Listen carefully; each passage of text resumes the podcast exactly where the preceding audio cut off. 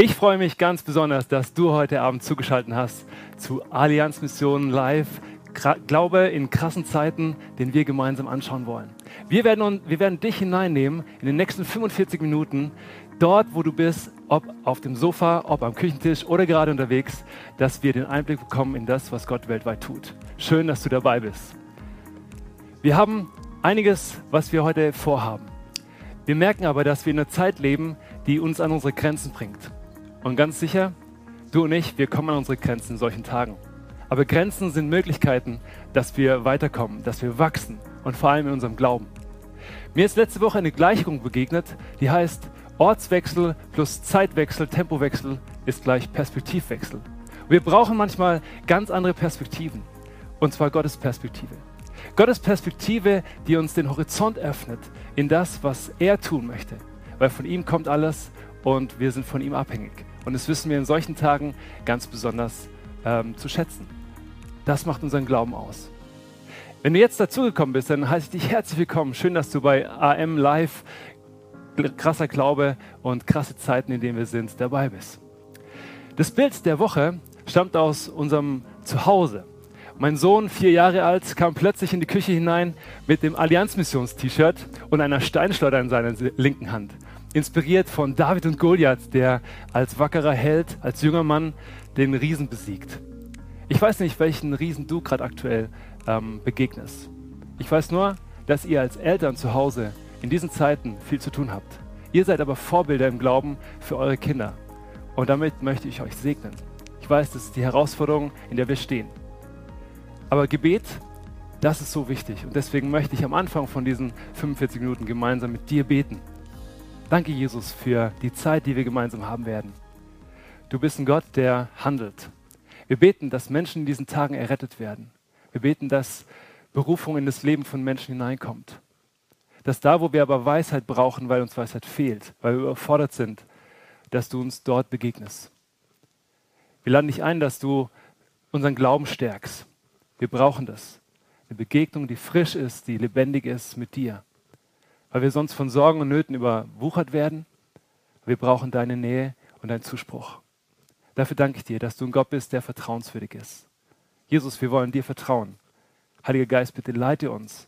Und Gottes Liebe, fülle unser Herz aus in den nächsten Minuten durch das, was wir sehen, was wir hören, was du weltweit tust.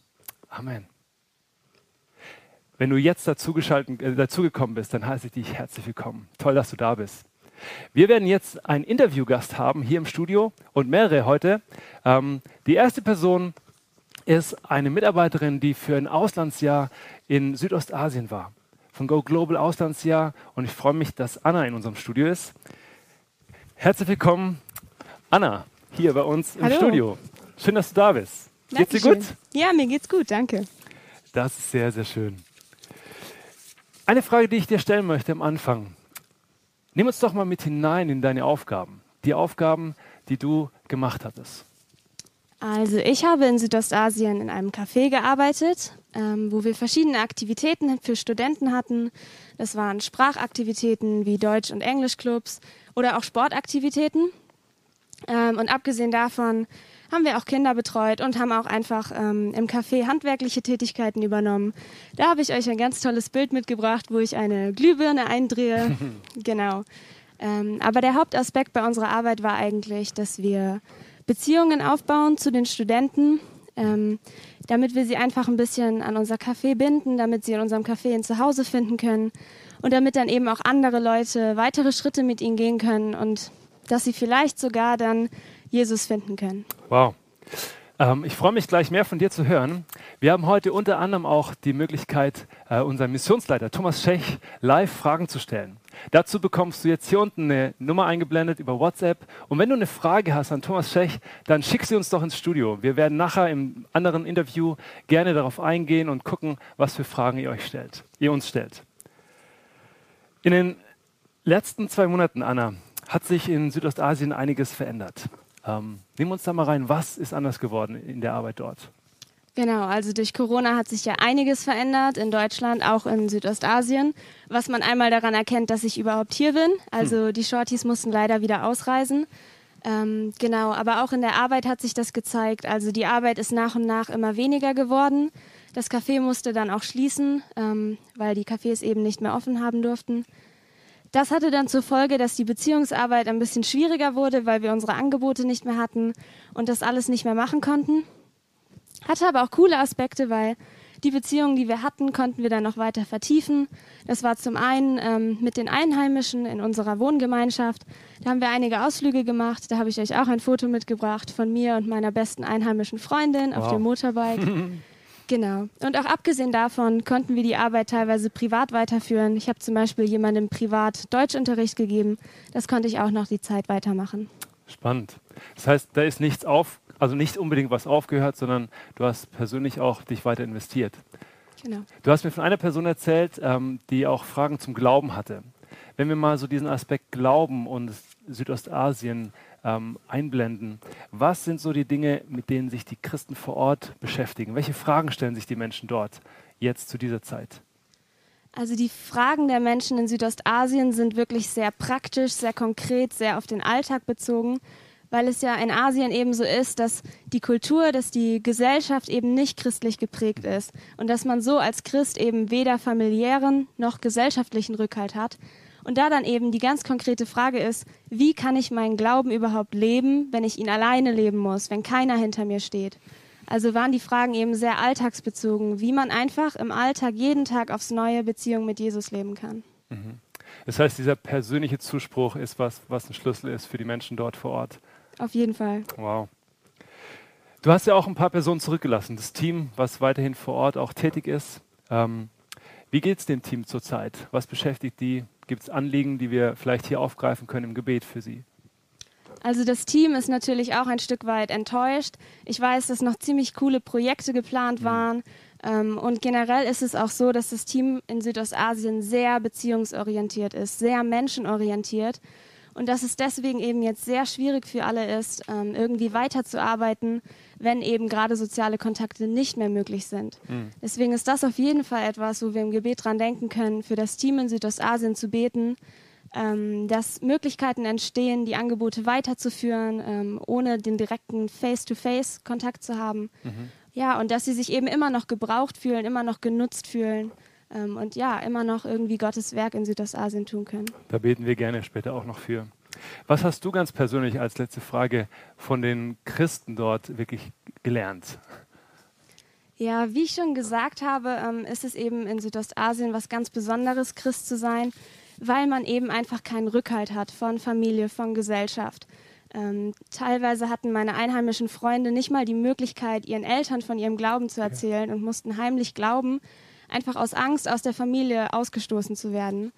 Aber das fand ich unfassbar bewundernswert, ähm, weil ich daran eben auch gesehen habe, wie stark Vertrauen auf Gott sein kann, wie stark das Festhalten an Gott und seinem Wort sein kann, auch ohne Rückhalt in der Familie und der Gesellschaft.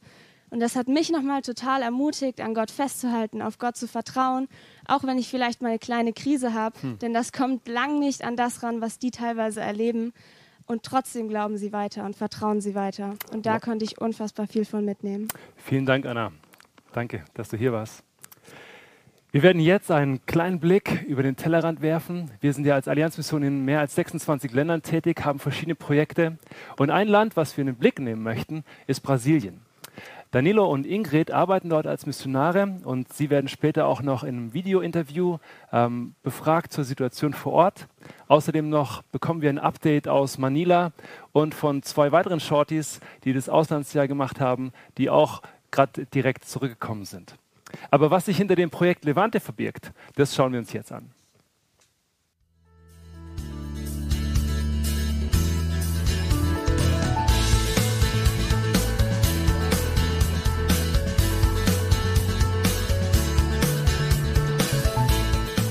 deixa apaixonado pelo trabalho aqui no Levante? É ver a felicidade e o sorriso dessas crianças. É saber que eu posso proporcionar para essas crianças aqui que vocês estão vendo é, algo que seja relevante para suas vidas, tanto na parte do lazer, do ensino e principalmente de Deus.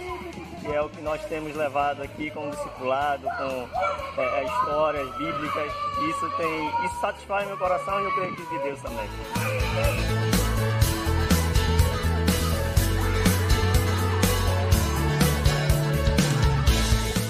Deus aqui no trabalho? A partir do momento que nós chegamos aqui, encontramos as crianças felizes pelo fato de ter um projeto Levante na vida delas. É, esse projeto tenta passar para as crianças, né? O amor, ele que move todas as atividades, todos os sonhos que a gente sonha, sonha para elas. E esse amor é o amor de Jesus. Isso me deixa muito motivada e essa é a minha real paixão de estar aqui.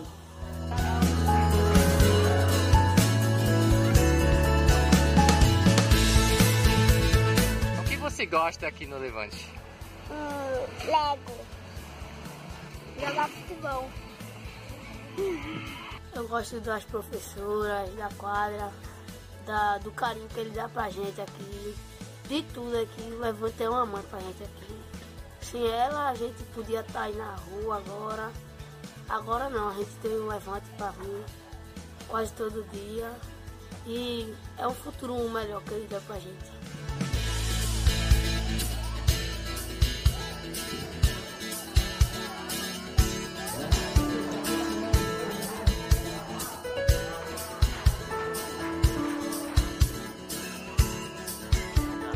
Para a vida das crianças aqui pelo futuro? Então, para a vida dessas crianças, eu sonho que elas tenham uma boa estrutura familiar, primeiramente, porque é a partir da família que a gente vê os verdadeiros cidadãos, e também que eles possam é, ingressar num, numa vida profissional boa né, e, e consiga se manter, né, e principalmente tendo fé em Deus. Eu desejo que todas as crianças e adolescentes atendidas pelo Levante, elas possam futuramente ter uma boa qualidade de vida, ter uma família que contribua para isso e não apenas o Levante seja canal principal, mas que a família esteja junto nesse processo também.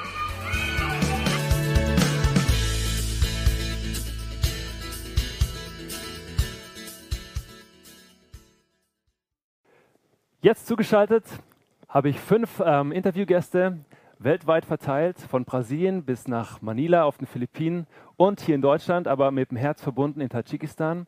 Und wir werden jetzt einen Einblick bekommen in das, was Gott weltweit auch tut, auch in diesen Orten.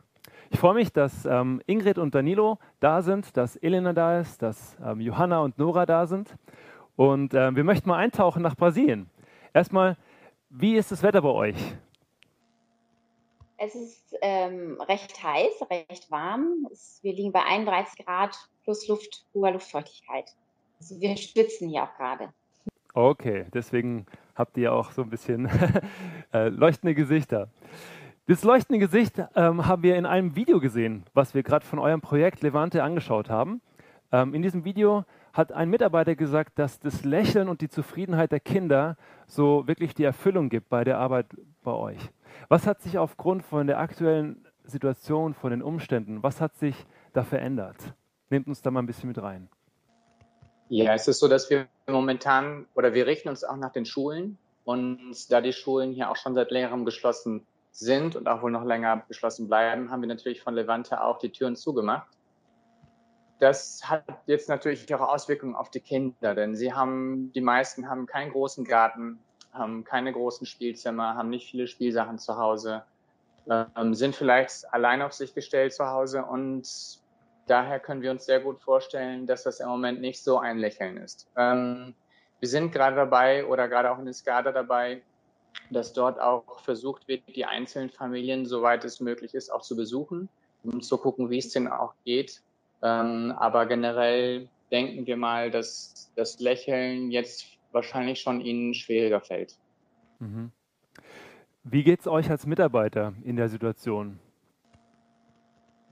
Also wir wissen halt auch gerade von den lokalen Mitarbeitern hier in Brasilien, dass natürlich auch die Angst ist, ähm, was ist, wenn ich morgen den Anruf bekomme und mein Gehalt nicht mehr bezahlt wird?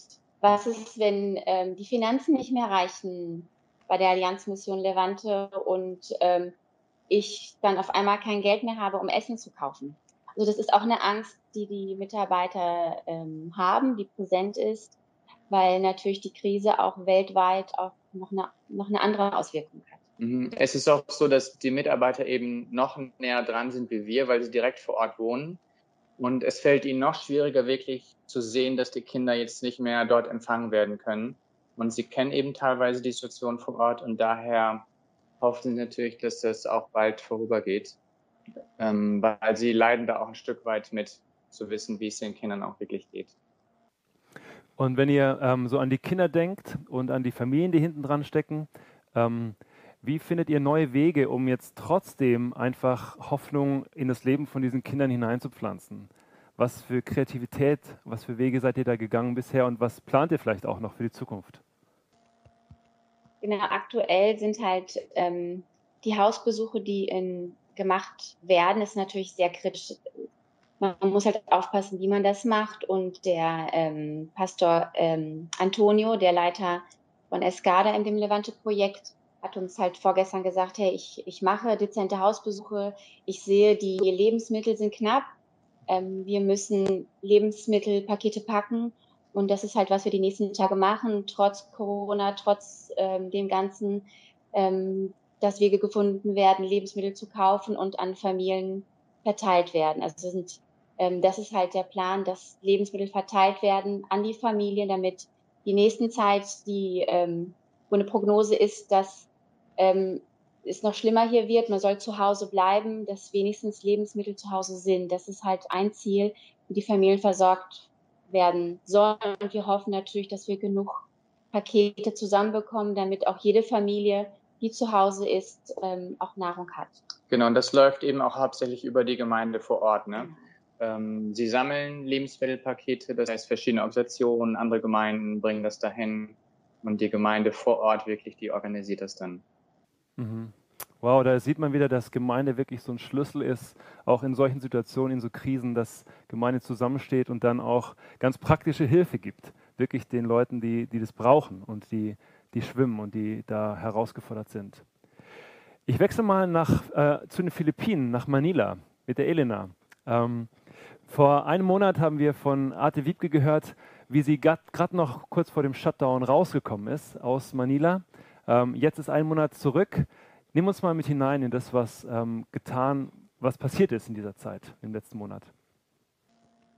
Also grundsätzlich hier auf den Philippinen waren sehr relativ früh ähm, relativ strenge äh, Restriktionen vom Präsidenten verkündet worden und äh, das hat sich eher noch ähm, hat eher noch zugenommen in dem letzten im letzten Monat. Das heißt, viele Wohngebiete sind ganz abgeregelt. Also die Leute können nur noch vereinzelt raus mit einem Passierschein und nur noch zu bestimmten Zeiten sind die sind Supermärkte äh, offen oder die normalen kleinen Märkte. Sonst hat alles geschlossen, die Schulen sind zu. Natürlich, es fahren keinerlei öffentliche Verkehrsmittel mehr. Ähm, die meisten Firmen oder so ist, ist alles zu. Also die meisten Leute haben keine Arbeit und das deswegen auch kein Gehalt. Also und ähm, wir selbst leben hier als Mission und arbeiten relativ an der Grenze von Metro Manila. Und ähm, Metro Manila ist komplett abgeschottet. Das heißt, wir kommen nicht zu unseren normalen äh, Projekten oder den Leuten, die in unseren Projekten sonst drin sind oder auch verschiedene Gemeinden. Da kommen wir aktuell nicht hin, weil ich persönlich jetzt nicht über die Grenze komme, obwohl ich ganz nah dran wohne. Mhm. Äh, und das ist auch ein wirkliches Problem, was wir die Leute nicht erreichen können. Was würdest du sagen, ähm, diese Armut, die da, da ist und die nochmal exponentiell nach oben gestiegen ist, ähm, wie geht ihr da rein? Ähm, Gibt es Möglichkeiten, trotzdem irgendwas zu tun? Äh, wie wir vorhin schon mal gehört haben, auch bei uns ist es äh, wichtig, über Gemeinden ähm, zu agieren. Und wir sind ja auch ganz eng verbunden als Allianzmission mit dem Bund Freie Evangelischer Gemeinde auf den Philippinen und haben echt eine tolle Partnerschaft. Und äh, auch darüber sind wir involviert. Meine Gemeinde, zu der ich hier gehöre in Manila, wir haben jetzt schon drei Aktionen gestartet, um auch Hilfspakete und äh, Lebensmittelpakete zu verteilen. Und dann werden die Sachen auch über Zäune gereicht und wir ähm, finden da Wege. Äh, ich hatte eine besondere Erlaubnis, dass ich wirklich durchfahren durfte als äh, quasi sagen wir als Hilfsorganisation und Sachen verteilen durfte. Und äh, also das Lebensmittelpakete sind ein, sind ein ganz wichtiger Faktor weil die meisten Leute wohnen in Slumgebieten, in Armvierteln, auch aus unseren Gemeinden und die Gemeinden selbst sind auch dort. Und ähm, das Tolle ist und das Ermutigende für mich und äh, das Bewundernswerte ist, dass die Leute, die auch wenig haben, aber trotzdem was geben wollen und sich beteiligen wollen, die Familie, den Familien, denen es noch schlechter geht, denen wollen die mhm. was abgeben. Und da können wir mit involviert sein und daran beteiligt sein. Wow, das ist sehr bewegend. Ähm, ich mache mal den Sprung nach Deutschland bzw. nach Tadschikistan. Ihr seid erst seit einer Woche wieder hier in Deutschland und zwar ganz abrupt musstet ihr das Land verlassen. Ähm, wie geht es euch damit?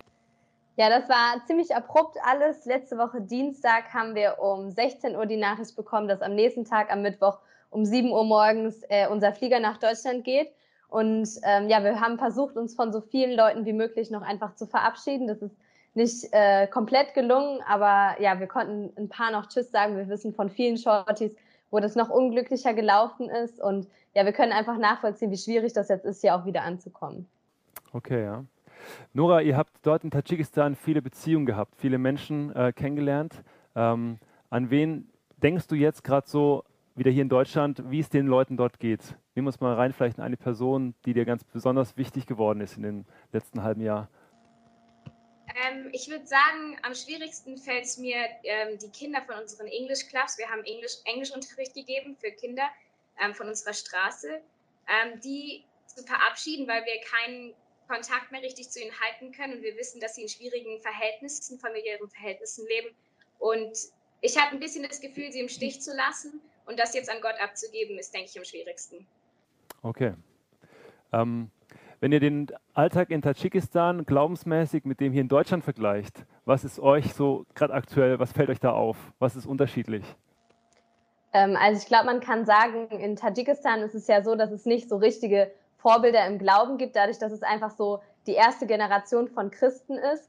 Und dadurch ist es einfach super spannend, zusammen mit äh, jungen Leuten einfach Glauben zu entdecken und irgendwie den Lifestyle mit dem Glauben zu verbinden und da einfach zusammen einfach zu schauen, was bedeutet Glauben im Alltag und da einfach ähm, ja ganz individuell auf die Leute einzugehen. Das ist super schön und super bereichernd, einfach äh, zu gucken, wie die Glauben leben. Vielen Dank, dass ihr uns mit reingenommen habt in das, was Gott weltweit tut. Tschüss. Tschüss. Tschüss. Tschüss. Jetzt sind wir wieder hier in Ebersbach, live, ähm, AM Live, globaler Glaube in krassen Zeiten. Das Interview haben wir gestern aufgezeichnet, was ihr gerade gesehen habt. Ich freue mich auf die Zeit, was jetzt kommt, und zwar das Interview mit Thomas Schech, unserem Missionsleiter. Thomas, schön, dass du hier bist. Hallo Steffen. Du bist ja öfters hier. ähm, die Zeiten, in denen wir uns befinden, die sind sehr krass. Und auch für uns als Allianzmission haben sich viele Sachen verändert. Nimm uns doch mal rein in so einen Blick aus deiner Perspektive als Leiter der Allianzmission, was sich sozusagen getan hat in den letzten Wochen. Ich denke, wir haben es ja in der Sendung bisher auch schon ganz gut mitbekommen, was sich so verändert. Ich glaube, es gibt keinen Ort, kein Projekt, keinen Mitarbeiter, keine Mitarbeiterin, die nicht in irgendeiner Form betroffen ist von dem, was gerade weltweit passiert, äh, dass Projekte stillstehen, dass Mitarbeiterinnen und Mitarbeiter in Quarantäne sind, ähm, viele, ja, alle Shorties zurückgekommen sind nach Deutschland und das macht was mit ihnen.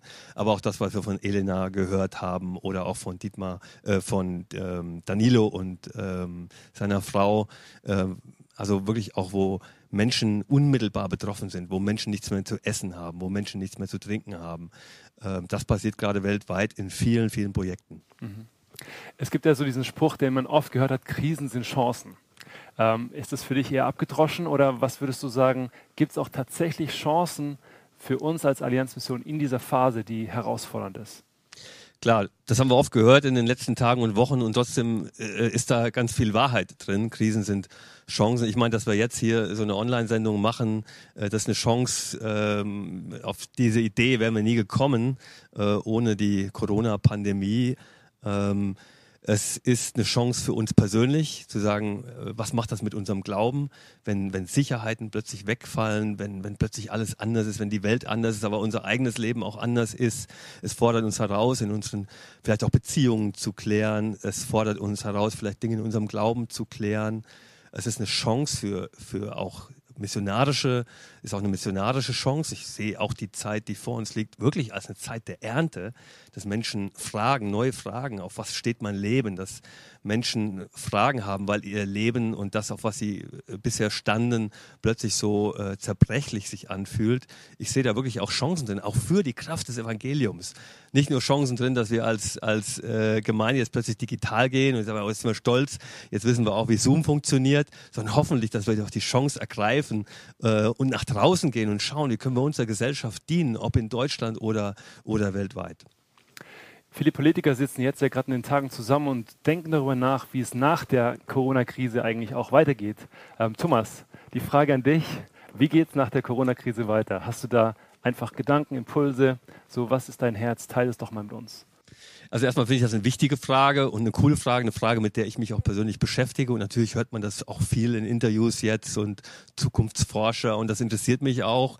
Und äh, eins ist klar, die Welt wird äh, nicht mehr so sein wie vorher. Auch das scheint schon wieder fast ein abgedroschener Satz zu sein, der aber stimmt. Es wird nicht mehr zurückgehen äh, zu dem Normalen, wie wir es vorher kannten und sich damit auseinanderzusetzen und die Frage zu stellen, was bedeutet das für Mission, was bedeutet das für Deutschland, was bedeutet das wirtschaftlich. Ähm, wir werden mit Sicherheit eine eine zerbrechlichere Welt erleben. Wir werden hoffentlich, und das ist auch mein Optimismus oder meine, meine Zuversicht, auch eine solidarischere Gesellschaft äh, erleben. Wir werden vielleicht auch vom Globalen wieder mehr hinkommen zum Lokalen. Und da wäre es natürlich ein unheimlicher Katalysator für digitale Entwicklung, was wir gerade sehen. Ähm, es sind so ein paar Ansätze. Aber das ist für mich eine ganz wichtige Frage, die ich auch mit meinen Mitarbeitern, mit, einem, mit meinen Mitarbeitern, mit meinem Führungsteam äh, ähm, mich auf die Spur mache. Ja? Was, hat, was, was liegt da drin für uns in dieser für uns noch ungewissen Zukunft? Wow, danke. Leiten ist das nächste Stichwort. Ähm, du leitest die Allianzmission mit einem Team von vielen Leuten. Ähm, was ist so deine Lernerfahrung als Leiter in solchen Phasen? Auf was achtest du? Was ist dir wichtig? Wo hast du so deinen persönlichen Fokus in dieser ganzen Zeit? Also erstmal merke ich, es ist das wichtig, was eigentlich irgendwie immer wichtig ist, wenn wir über Leitung reden. Authentisch sein, ähm, nicht zu meinen, äh, man hätte auf alles, auf alle Fragen eine Antwort, sich auch verletzlich zeigen, aber auch mutig sein, Entscheidungen treffen. Äh, Leitung ist auch immer Teamarbeit, ähm, das Team stärken, auf das Team hören, miteinander. Ähm, aber auch Chancen, wo wir sie sehen, mutig, mutig ergreifen ähm, so, das ist das, was, was mir wichtig ist. Aber auch wirklich viel kommunizieren über das, was wir gerade erleben. In, intern im, äh, zu unseren Mitarbeitern kommunizieren und aber auch extern Gemeinden, unsere Partner, auch unsere Partner hören, was erlebt ihr gerade, was hilft euch. Also Kommunikation ist für mich auch ein, ein ganz wichtiges, äh, wichtiges Thema. Mhm.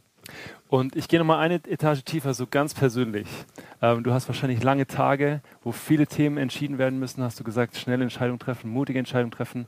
Wie kommst du immer wieder an den Ort der Ruhe bei Jesus? Das ist in der Tat eine Herausforderung im Moment. Äh, Ostern war für mich tatsächlich so, ein, so waren Tage der Ruhe. Ich habe auch, auch äh, nicht nur Ostern gefeiert mit meiner Familie, anders, viel stiller als sonst, wie wahrscheinlich viele andere auch. Äh, ich habe auch viel geschlafen ähm, und ich habe eine Biografie gelesen von Nelson Mandela, die mich total fasziniert hat. Dieser Mann, 27 Jahre im Gefängnis, äh, der hat im Gefängnis studiert, der hat äh, sich fit gehalten, auch physisch fit gehalten im Gefängnis und der war auch im Gefängnis. In diesen 27 Jahren ist er seiner Vision treu geblieben ein Südafrika ohne Rassentrennung. Und dafür war, hat er das auf sich genommen. Und da habe ich gedacht, wow, das motiviert mich. Und das motiviert mich auch für mein Unterwegssein. Das sind die Schwierigkeiten und die 15-Stunden-Tage, äh, wo es jetzt auch gilt, an Bord zu stehen, an der Brücke zu stehen, wirklich Peanuts gegen. Und das hat mich motiviert, auch meine Rolle einzunehmen und, und jetzt auch die Organisation Allianzmission und damit eine Organisation, die im Reich Gottes unterwegs ist, ja, mit, mit dem zu leiten, was, was, äh, was Gott mir gegeben hat, zusammen mit einem ganz wertvollen Team. Wow, vielen Dank für die wertvollen Einblicke. Ähm, vielen Dank. Sehr gerne. Wir werden uns jetzt diese Ermutigung auch nochmal ähm, aus Brasilien zuschalten. Ähm, Danilo hat uns einen Impuls vorbereitet, den er uns jetzt mitgeben wird. Viel Spaß damit. Hallo ihr Lieben. Ihr in Deutschland und Europa seid uns nicht nur in der Zeit, in der Zeitumstellung um einiges voraus, sondern auch in der Corona-Krise. Ähm, auch die ist hier in Brasilien angekommen, aber wir haben im Moment noch nicht so viele hohe Zahlen, wobei die Dunkelziffer auch schon viel, viel größer ist und die Prognosen sagen auch nichts Gutes voraus. Sie sagen, dass ungefähr in zehn Tagen bei uns auch noch viel mehr Infizierte es geben wird, dass diese Zahlen auch noch richtig nach hoch steigen werden. Und so ist es bei uns auch angekommen. Wir sind in der Quarantäne isoliert, man darf noch rausgehen, aber die Schulen und Gemeinden sind alle geschlossen, viele Läden sind geschlossen und so ist es auch bei uns hier angekommen. Viele Menschen haben ganz neue Fragen, lebenswichtige Fragen. Wo führt das hin? Wie ernst ist das zu nehmen? Ähm, aber trotzdem merken wir, dass gerade hier auch bei uns so ein, so ein allgemeines Fragen wieder nach Gott entsteht. Und Menschen sich so ein bisschen wieder nach Gott ausrichten möchten. Selbst Menschen, die nicht in die Kirche gehen, fangen an, wirklich andere Werte lang ähm, zu, zu haben, auszuleben. Und man merkt, wie doch die, die Menschen so ein bisschen näher sich wieder näher zusammenrücken. Zum Beispiel, dass über WhatsApp ein Termin ausgehandelt wird, gemacht wird an die, um, die, um die Uhrzeit. Lass uns alle an die Fenster gehen und ein christliches Lied singen. Was wirklich bemerkenswert ist in einer Stadt, wo es ganz viele Hochhäuser gibt und dann doch wirklich ganz viele Menschen ans Fenster gehen und ein ganz tolles christliches Lied singen. Und so öffnet auch das, die Krise auch wieder ganz neu die Türen. Wir sind jetzt gerade auch in der Nach-Ostern-Zeit, in der Zeit, nachdem Jesus gekommen ist und auferstanden ist. Und ich möchte einen kleinen Einblick oder einen kleinen Rückblick machen, wie das war damals zur Zeit der Jünger, zur Zeit Jesu. Ähm, wie es da war, nachdem Jesus auferstanden ist. Und es ist ganz interessant zu sehen, dass wir auch ähm, lesen, dass die Jünger sich eingeschlossen haben. Sie waren auch so ein bisschen isoliert in der Quarantäne. Nicht aus Angst vor einer Krankheit, sondern eher aus Angst von, vor anderen Menschen, vor, vor diesen Gefahren. Und so haben auch sie sich eingeschlossen, waren mehr nur unter sich und haben sich nicht unter das Volk gemischt. Und ich finde es total begeistert, bewundernswert zu sehen, was Jesus in dieser Situation macht. Und wie Jesus den Menschen begegnet, genau dort, wo er sie begegnen musste, in ihrer Not. Wir sehen die beiden Emmaus-Jünger die nach Emmaus gegangen sind und Jesus gekommen ist als Fremder, der begleitet sie für einige Kilometer und der holt sie genau da ab, wo sie die meisten Fragen und Zweifel hatte. Und er redet mit ihnen ganz lange, erklärt die Gesetze und alles. Und am Ende laden sie ihn ein, doch länger da zu bleiben. Und dann merken sie, dass es Jesus ist und dann merken sie, wie ihr Herz warm, wie ihr Herz heiß geworden ist. Oder wir sehen den Thomas, der ganz viele Zweifel hatte und einen Beweis haben wollte, dass es wirklich Jesus ist, der auferstanden ist. Und Jesus ihn dann in diesem eingeschlossenen Haus dann erscheint und auf Thomas zugeht und sagt, hier hast du meine Hand, hier hast du meine Wunde, du kannst da hineinfassen. Das ist der Beweis, ich bin es wirklich. Oder wir sehen die Jünger, wie sie auch nicht wirklich wussten, was sie mit der Zeit anfangen sollten. Vorher haben sie immer etwas mit Jesus gemacht und jetzt war Jesus auf einmal weg und sie wussten nicht, was kommt jetzt wirklich in der Zukunft, wie wird es sein? Sie beschließen, komm, lass uns fischen gehen, das, was sie am besten machen konnten. Und so sitzen sie alle auf dem See und fischen, aber sie fangen nichts. Und dann steht dieser Fremde dort am Ufer und sagt ihnen am nächsten Morgen, hey, werft die Netze dort aus und dann werdet ihr viele Fische fangen. Und sie tun es auch. Und sie werfen es aus und sie fangen ganz viele Fische. Und interessanterweise ist das genau dieser Mensch, dieser Mann, dieser Petrus, der vorher den Jesus verleugnet hat, der beziehungstechnisch gerade irgendwie ganz weit von Jesus entfernt war, dass gerade er voller Leidenschaft ins Wasser springt auf Jesus zu schwimmt, weil er wieder die Begegnung mit Jesus haben will, die Beziehung haben will. Und dann ist Jesus dort am Ufer und hat alles vorbereitet, Fische und Brot ähm, und das Feuer. Und Jesus kommt es darauf an, seine Leidenschaft wieder zu erwecken, die Beziehung wieder gerade zu stellen, wo er ihn fragt, hey Petrus, liebst du mich? Und dort sehen wir, wie Jesus wieder diese Beziehung ähm, formt, wie er diese Beziehung wieder gerade rückt. Wenn wir uns fragen, okay, was wäre passiert, wenn Thomas gesagt hätte, nein, ich brauche keinen Beweis, ich glaube das sowieso nicht? Was wäre passiert, wenn die Emmaus-Jünger den Jesus, diesen Fremden, nicht eingeladen hätten, noch länger zu bleiben? Was wäre passiert, wenn die Jünger einfach an diesen Fremden vorbeigetrieben wären und gesagt hätten, weißt du was, wir haben die ganze Nacht schon gefischt, da wird nichts dabei rumkommen. Jesus hätte ihnen nicht die Zweifel nehmen können. Jesus hätte nicht das Herz erwärmen können wieder. Und Jesus hätte nicht die Beziehung zu Petrus wieder so hergestellt oder die Leidenschaft in Petrus wieder so erwecken können. Wie reagieren wir auf das? Wie sehen wir gerade in dieser Situation, wo so viele Fragezeichen, so viele Zweifel da sind, wo wir vielleicht auch etwas isoliert sind und wieder vielleicht sogar mehr Zeit haben, auf Gott zu hören?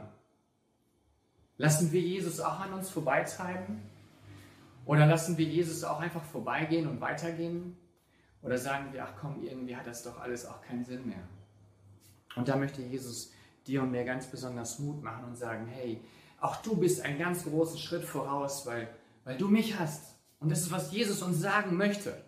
Wenn wir damals den Jüngern bei dem kurz hätten reinschauen können und sagen können, mit unserer ganzen 2000 Jahre Geschichte, die wir wissen und mit der fertigen Bibel, die wir haben, wo wir wissen, was in der Zukunft kommen wird, wenn wir damals mit den Jüngern hätten reden können, hey, habt Mut, habt keine Angst, Gott fängt mit euch die größte Bewegung an, die die Menschheit je gesehen hat. Nämlich er baut seine Kirche, seine Gemeinde, die niemand und nichts und kein Virus und gar nichts zerstören kann. Ich glaube, dann wären sie in dieser Zeit nochmal ganz anders, nochmal hoffnungsvoller gewesen, auch wenn sie vielleicht nicht alle Fragen hätten beantworten können. Aber so bist du, so bin ich, ähm, vielen voraus, die Jesus noch nicht kennen. Und auch du kannst dein Herz wieder ganz neu erwärmen lassen, auch gerade in dieser Zeit. Dein Herz, dein Herz deiner Familie, deiner Ehe. So kannst du ganz neu diese Chance nutzen, deine Fragen und Zweifel auch an Gott abzugeben und ganz neu auf Jesus zu sehen und auf Gott zu hören, auf das, was der Heilige Geist dir sagt. Und so kannst du und so kann ich auch wieder ganz neu die Beziehung zu Gott herstellen, zu Jesus, aber auch die Beziehung untereinander. Damit wieder wir ganz neue Leidenschaft fürs Leben gewinnen und wieder neue Hoffnung schenken können. Denn wir sind vielen voraus und deshalb ist Mission heute wichtiger denn je, wo Gott wieder neue Türen öffnet, die Menschen ähm, viele Fragen stellen und vielleicht wieder offener sind auf das, was Gott vielleicht doch zu sagen hat. Und so möchte Jesus dir Mut machen. Lass ihn nicht vorbeitreiben. Nimm dir Zeit und bete und, Jesus, und sag, Jesus, bitte komm du in mein Leben, zeige du mich mir. Und Jesus möchte genau dort, in der Not, wo du bist, Genau dort möchte er auch dich begegnen, möchte er dir begegnen, dort, wo du jetzt bist. Und er möchte dir die Zweifel nehmen. Er möchte dir ein warmes Herz geben. Und er möchte wieder die Leidenschaft ganz neu in dir wecken. Und er möchte auch dich gebrauchen, so wie er damals die Jünger gebraucht hat. Um etwas Großes zu starten, möchte er auch dich gebrauchen, dort in deiner Welt, wo du jetzt bist, wo wir jetzt sind. Dass auch durch, unser, durch unsere Anwesenheit die Herzen anderer Menschen berührt werden, die Herzen wieder warm gemacht werden in dieser Krise. Er möchte dich und mich benutzen, ähm, um die Zweifel der Menschen wieder wegzuräumen. Die Zweifel, weil wir die Antworten in Gott haben für die Zukunft, die, die Antworten auf die ganz lebenswichtigen Fragen, dass wirklich Jesus der einzige Weg ist. Und er möchte dich und mich ähm, nutzen, damit wir die Leidenschaft fürs Leben wieder ganz neu geweckt wird. Und da möchte Gott uns einfach ermutigen und immer wieder wissen lassen, hey, du bist einen Schritt voraus. Und das möchten wir nicht nur für uns behalten, sondern es soll ein Segen sein für alle, für die Welt, wo wir jetzt gerade stehen. So isoliert sie auch ist, haben wir die Möglichkeit, ganz neu vielleicht auf Jesus zu schauen. Ihn in unser Herz kommen zu lassen, in unser Leben reinreden zu lassen, uns wieder Mut zu geben. Aber genauso möchte Jesus das auch mit deinen Mitmenschen, mit deiner Familie, mit deinen Nachbarn, mit deinen Kollegen. Bitte Gott, erfinderisch zu sein, wie du die Herzen berühren kannst, wie du die Zweifel aus dem Weg räumen kannst und wie du Leidenschaft entfachen kannst. Denn das ist das, was Jesus uns Ostern geschenkt hat.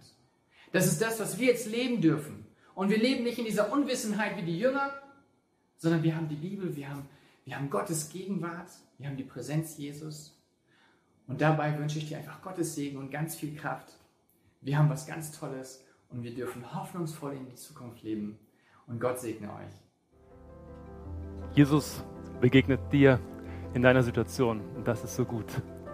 Jesus räumt Zweifel aus und Jesus ist der, der Beziehung einfach wieder neu ordnet, weil wir einen Schritt voraus sind mit ihm an unserer Seite. Diese Ermutigung, die möchte ich dich bitten, dass du sie mit in deinen Alltag nimmst, in deine Woche und wirklich weiter in deinem Herzen trägst. Und dafür und für die Anliegen, die wir jetzt auch gehört haben, möchte ich jetzt noch beten. Jesus, wir danken dir dafür, dass du uns in solchen herausfordernden Zeiten immer wieder Zuspruch gibst. Da, wo wir an Grenzen kommen, da, wo wir überfordert sind, da tauchst du hinein und räumst Zweifel aus, gibst Zuspruch und bist mit deiner Gegenwart da. Vater, wir beten für alles, was wir gehört haben. Wir beten für die Situation auf den Philippinen, in Manila, für die Armutsviertel, dass du dort Möglichkeiten gibst, den Missionaren wirklich Kraft zu geben, Weisheit zu geben, wo sie praktisch anpacken sollen. Ich bete für das Projekt Levante und alle Familien, die damit verbunden sind. Ich bete für die Shorties, die aus den Ländern zurückgekommen sind und neu ihren Alltag hier in Deutschland sortieren und ordnen müssen. Ich bete aber auch für die Mitarbeiter in Südostasien, von denen wir gehört hatten, dass ähm, die Beziehungsnot, die sie haben, dass sie Wege finden, da durchzukommen. Herr, wir schütten dir unser Herz aus, weil wir wissen, dass du ein Gott bist, der uns beauftragt hat. Und so möchte ich auch so beten, wie du uns es auch aufgetragen hast, dass wir sagen, die Ernte ist reif. Wir sollen dich, den Herrn, bitten, dass du Arbeit in die Ernte schickst. Und das bete ich, dass es heute Abend passiert, dass du Menschen berufst, dass du in das Leben von Menschen hineinkommst und wirklich Menschen gerettet werden. Das wollen wir sehen und breiten es vor dir aus. Danke dafür. Amen. Danke, dass du mit uns verbunden bist, mit deinem Herz. Und wir freuen uns über alle Ermutigungen, die wir bekommen. Ähm, sei es über die ganzen Accounts, die wir haben, Instagram, über unsere Homepage, über persönliche Nachrichten. Wir danken dir, dass dein Herz aber auch an einer anderen Stelle zum Ausdruck kommt, und zwar, dass du uns finanziell unterstützt. Dass du die Arbeit, die wir weltweit tun, trägst mit deinem Herz. Dazu hast du die Möglichkeit, uns zu unterstützen in Spenden und in anderen Möglichkeiten, die du unter dem Screen hier sehen kannst, dass ähm, deine Finanzen mit dazu beitragen, dass Gott weltweit Dinge nach vorne bringen kann. Danke vielmals für alles, was du dazu beiträgst. Eine Möglichkeit, mit uns verbunden zu bleiben, ist auch unser Hashtag, Hashtag AM Livestream. Und dazu lade ich dich ein, irgendein Foto zu machen, einfach den Hashtag drunter zu setzen. Dann haben wir den Kontakt und wissen, was Gott weltweit auch noch tut. Außerdem lade ich dich ein zu dem 3. Mai, unserem nächsten Gottesdienst um 10.30 Uhr, den wir wieder von hier aus in dein Wohnzimmer und an deinen Platz senden möchten. Und schon ein bisschen weiter nach vorne geguckt, 16. Mai, Allianzmission Freundestag. Ab 11 Uhr wollen wir von hier aus live schalten und einen Allianzmissions Online Freundestag gestalten, wo alle, die mit uns verbunden sind, herzlich dazu eingeladen sind. Wenn dich das Thema Berufung brennt interessiert, wenn du Fragen hast, wie kann ich selber Schritte gehen im Glauben und auch in Bezug auf Mission, dann wollen wir dir am 19. und 26. Mai die Möglichkeit geben, unser Webinar zu besuchen. Wir haben Leute, die dich unterstützen, die dich ermutigen werden, einfach dabei zu sein, diese Fragen, was Gott mit deinem Leben tun möchte, zu erörtern, nachzudenken, einzutauchen. Meldet euch dazu an, herzliche Einladung dazu. Ansonsten wünsche ich dir Gottes Segen und bis am 3. Mai. Tschüss.